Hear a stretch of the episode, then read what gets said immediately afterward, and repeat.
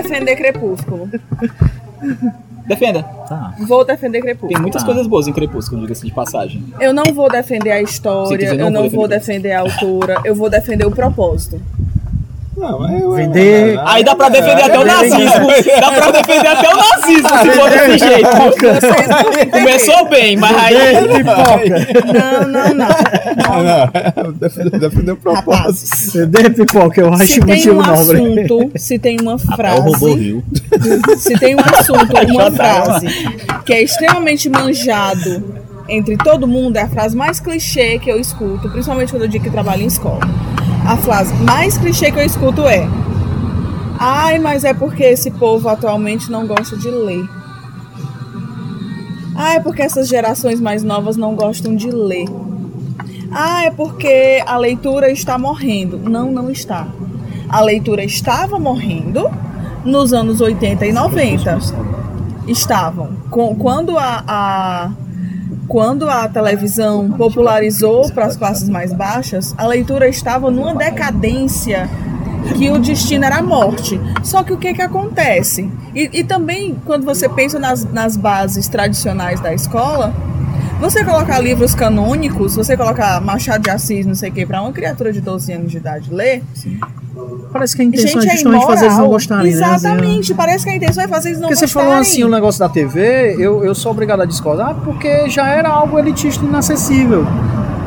Coisa que a TV mas, não foi. mas nos anos 80 e 90 É. popularizou. Certo, mas a questão é que eu acho que a leitura já não era acessível para tanta gente. Você pega, vamos pegar aí as estatísticas de alfabetização dessa época, sabe? Sim. Só que aí o que que acontece? Quando palestra surgiu... sobre isso, daí tu tava com, com, comigo sobre a questão da, da literatura para as pessoas que não sabiam ler. De Não. como da palestra que a gente foi, que era como a pessoa falava de como se propaga as histórias, mesmo as pessoas não sabendo ler, portanto, as histórias, Hum. portanto, a literatura ela não é inacessível, né? Tipo assim, a arte como todo, ela não pode ser elitista. Elitista, na verdade, é a forma de reprodução mercadológica dela, né? Mas Vol- eu- voltamos para onde ela parou. Mas aí o que que acontece?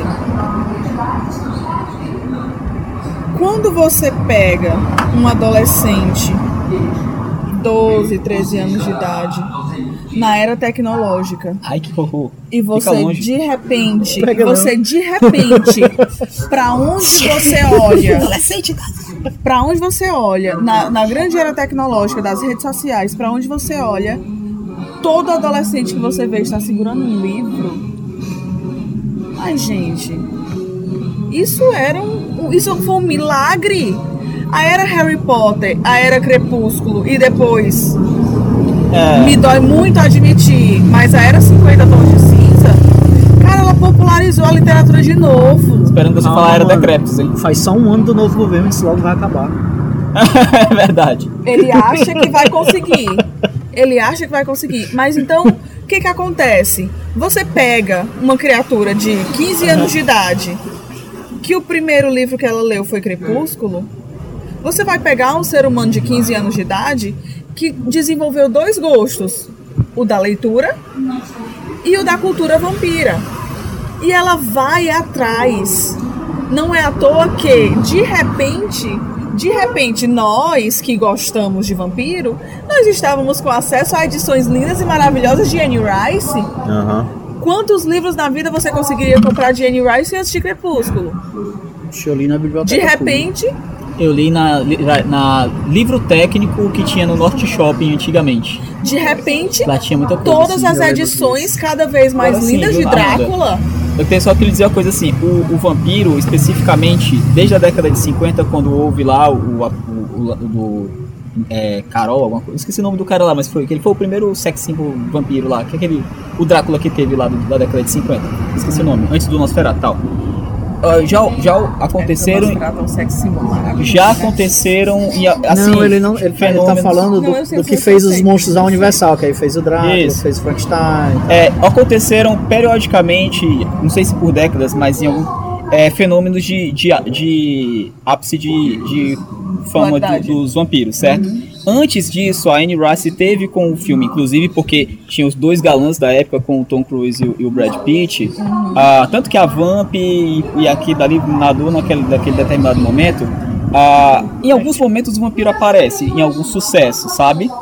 Ah, Porque teve o, o filme, né? Do isso, Vampiro o, de do, do Entrevista com o Vampiro. Não, antes o do, o do Vampiro. Drácula de Bram O Stoker. Mas é, o Bram Stoker não foi tão é sucesso do assim. diretor daquele. Foi, cara. Coppola. Do Tu, tu é Coppola. louco, aquele filme fez muito Com sucesso. E Não existiria entrevista com o vampiro É. sem aquele Sim. filme. Foi? Isso, Coppola, exatamente. Coppola, ele? Eu, assim, eu não, não sei se é porque. é Não, mas foda. os dois são contemporâneos, correto?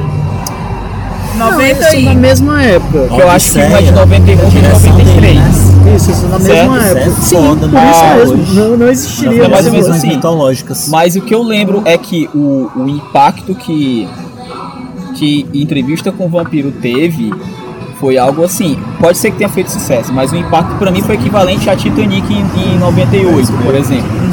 Sabe? Foi algo Esse que realmente mexeu, como por exemplo, mexeu com as pessoas no período crepúsculo. Então, assim, até houve um, um momento. Inclusive, o Vampiro à Máscara também depois surge com um pouco disso, da- ainda surfando nessa onda do, do entrevista com o vampiro, que houve de fato uma época e isso é meio que sazonal, sabe? Agora, é só isso que eu vou falar. Então o que que, o que que acontece? Eu, eu queria provocar duas coisas sobre o que tu estava dizendo aí. Sim. É a questão de adequação de idade e a questão de, de repertório. Né? Porque às vezes a gente é muito preconceituoso com material que a, se não foi propositalmente desenvolvido para jovem ou adolescente, ou, ou pelo menos repercutiu para eles, né? É que conseguiu se adequar pro, pro gosto da idade, que é diferente do nosso. E aí entra também nessa questão do preconceito da gente achar que tudo que é feito para criança e adolescente tem que ser educativo, É. né? Exato. É muito legal que tenha as coisas educativas, que elas sejam interessantes e eles procurem. Pelo menos o, o material educativo que eu tinha acesso na minha época, que era de televisão. É, é, eu não procurava por achar que ia aprender algo, porque era muito bom, né? a- As coisas produzidas pela TV Cultura e tudo. Mas nem tudo, nem tudo deve ser educativo. Do mesmo jeito se produz besteira para adultos, se produz besteira para criança e para adolescente. Claro, Jasper, Gibi, Pois é, e são coisas diferentes que vão despertar o interesse dessas idades. Sim. E eu acho que o jovem, o adolescente também tem direito, não vou dizer nem a, a- a que tenha besteira para ele, mas coisas que despertem seu interesse, Não, né? claro. É E tem a porque questão também de repertório. Você diz, ah, isso é uma besteira, porque você já viu isso sendo desenvolvido de maneira mais sofisticada em vários outros Porque lugares. você já tem É, uma, uma base de referência gigantesca. Então, é porque aquilo não, primeiro, não é mais interessante para É um você, vários não é mais interessante para você e soa bobo, porque você viu aquilo tá sendo perto. feito de maneira mais sofisticada. Mas talvez se fosse seu, seu primeiro contato com aquele Batalha conceito, de rappers no seria o contrário. Se aquilo fosse mais sofisticado, te perderia, que é o teu, teu primeiro contato com aquilo, né? E aí, quando o jovem, a criança não tem tanto repertório, aquilo ali pra ele, nossa, talvez Sim. ele vá olhar os vampiros de Anaheim e você vai dizer, mó pai aí, que nem tinha lá no Crepúsculo, só que no Pre- Crepúsculo era mais legal. Pra ele vai Só parecer que aí repetitivo. você está construindo o seu repertório. A gente não pode olhar pra pra essa obra com o Mas- mesmo olhar. Não, tudo bem. Com o mesmo olhar de uma, de uma mas- pessoa que tem metade da Claro, nossa idade. mas- Claro que pra gente vai causar estranhamento. Tu é o cara Não que jogou isso. Vampiro à Não Máscara. só É uma pessoa isso. que não teve contato com Não, esses não conceitos só antes. isso. Não precisa ser Não uma só criança isso, também. né? mas por exemplo, o vampiro no imaginário e na crença popular, ele é um ser noturno e que ele evita o sol. Quem Não. disse? Não, Por exemplo, dizendo. o Drácula, quê? escrito por Stro- Stoker, ele andava à luz do dia, né? Agora ele tinha o ápice dos seus poderes, imagine só, no horário do é. crepúsculo. Então, Então, sim, eu, sim. eu não tô entrando, no Mas caso, eu não tô brilhar É uma entrando. ideia muito. A gente não tá Isso entrando é na história em si. Léo. A gente não tá entrando na Eu história em quando eu tô si. suado. É, dizer, você, você, você brilha, querido. Você brilha muito. Desculpa, vai. Ai, ai. Mas é porque isso, é- isso que você está dizendo é relativo, porque também você pega o surgimento desses livros. Eu quero muito concluir que tu está dizendo algo mais interessante do que eu estou querendo dizer, mas só para responder o que tu falou, é, é- que a gente não falou ainda, essa época foi uma época de transição em que o brasileiro passou a ter permissão para ler algo por entretenimento. A gente pegou uma época em que também o desinteresse da, litera- da- pela leitura vinha muito da ideia de que ela tinha que ser obrigatoriamente algo que Escolar. fosse é, não, é algo que fosse te construir eruditamente. Tudo que fosse uma literatura pop ou de con- consumo era muito execrado, né? É, é, e aí nessa época era a época que a gente estava se permitindo. A pessoa que já lia, ela estava percebendo que ela podia, do mesmo jeito que às vezes você quer ver um filme de arte, às vezes quer ver um filme pipoca, você podia ler um, um, um, um Dostoiévski e amanhã querer ler Crepúsculo, porque aquilo te entretém, né? Sim. Mas, por favor, Então, é, o que que acontece? Eu até comecei minha fala dizendo, excluindo a história em si ou as habilidades narrativas da autora, não é essa a questão. A questão é que, de popularização. repente, de repente você tinha uma geração de adolescentes na era da tecnologia carregando livro e querendo comprar livro e pedindo desesperadamente ao pai, pelo amor de Deus, pelo próximo livro da série. Quando é que você imaginou sem que falar isso na quantidade de acontecer? adolescentes que leram, que, que leram é, é, Morro dos Ventos Vivantes. E a quantidade de adolescentes que leram Morro dos Ventos Vivantes, que era um clássico universal que estava esquecido, Que é uma Mas é leitura um porque pouco mais um livro- desafiadora, com linguagem mas é por porque causa era um época. livro que o casal gostava e não sei o que, não sei o que. E desperta o interesse por outros tipos de narrativa, por outros tipos de literatura. E você se aprofunda até o, o- até o nível que você quiser. Mas a, a inserção, que é o mais difícil, foi feito.